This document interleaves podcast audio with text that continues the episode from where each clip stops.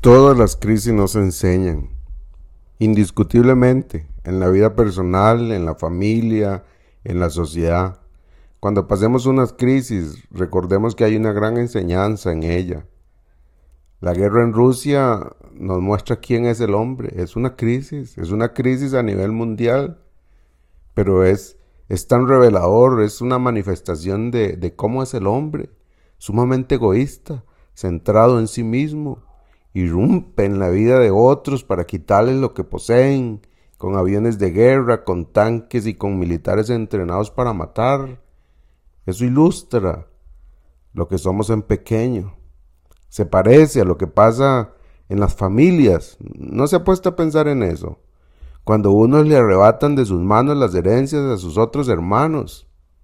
O cuando un compañero de trabajo le derrucha el piso a su otro compañero. Es lo mismo. Es exactamente lo mismo.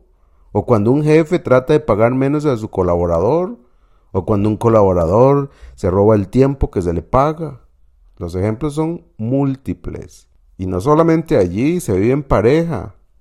Reclamamos a nuestra pareja que nos cumpla, que sea detallista, que nos dedique tiempo, demandamos y demandamos y no nos detenemos a pensar en cuánto estoy dando yo. Eso somos. Y todos vemos a Rusia y decimos qué malos que son. Pero los son deben estar puestos en nosotros. Porque al final se trata de que nosotros somos los que vamos a dar cuentas a nuestro Creador. Tenemos una guerra, una guerra diaria, que es más peligrosa que la Tercera Guerra Mundial. Santiago lo dice así. Santiago 4, 1 y 2 dice, ¿de dónde vienen las guerras y los conflictos entre ustedes? No vienen de las pasiones que combaten en sus miembros. Ustedes codician y no tienen, por eso cometen homicidio. Son envidiosos y no pueden obtener, por eso combaten y hacen guerra. No tienen porque no piden. Piden y no reciben porque piden con malos propósitos para gastarlo en sus placeres. ¿Lo ve?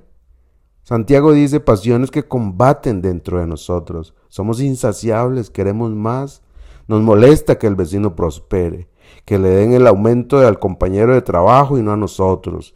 Hasta nuestras oraciones están mal. Póngale atención a sus oraciones. ¿Cuántas de ellas están pidiendo por sus vecinos, por las necesidades de otros? Porque sea hecha la voluntad de Dios y no la suya. Así son sus oraciones. Es que la religión es una construcción humana y refuerza nuestro egoísmo.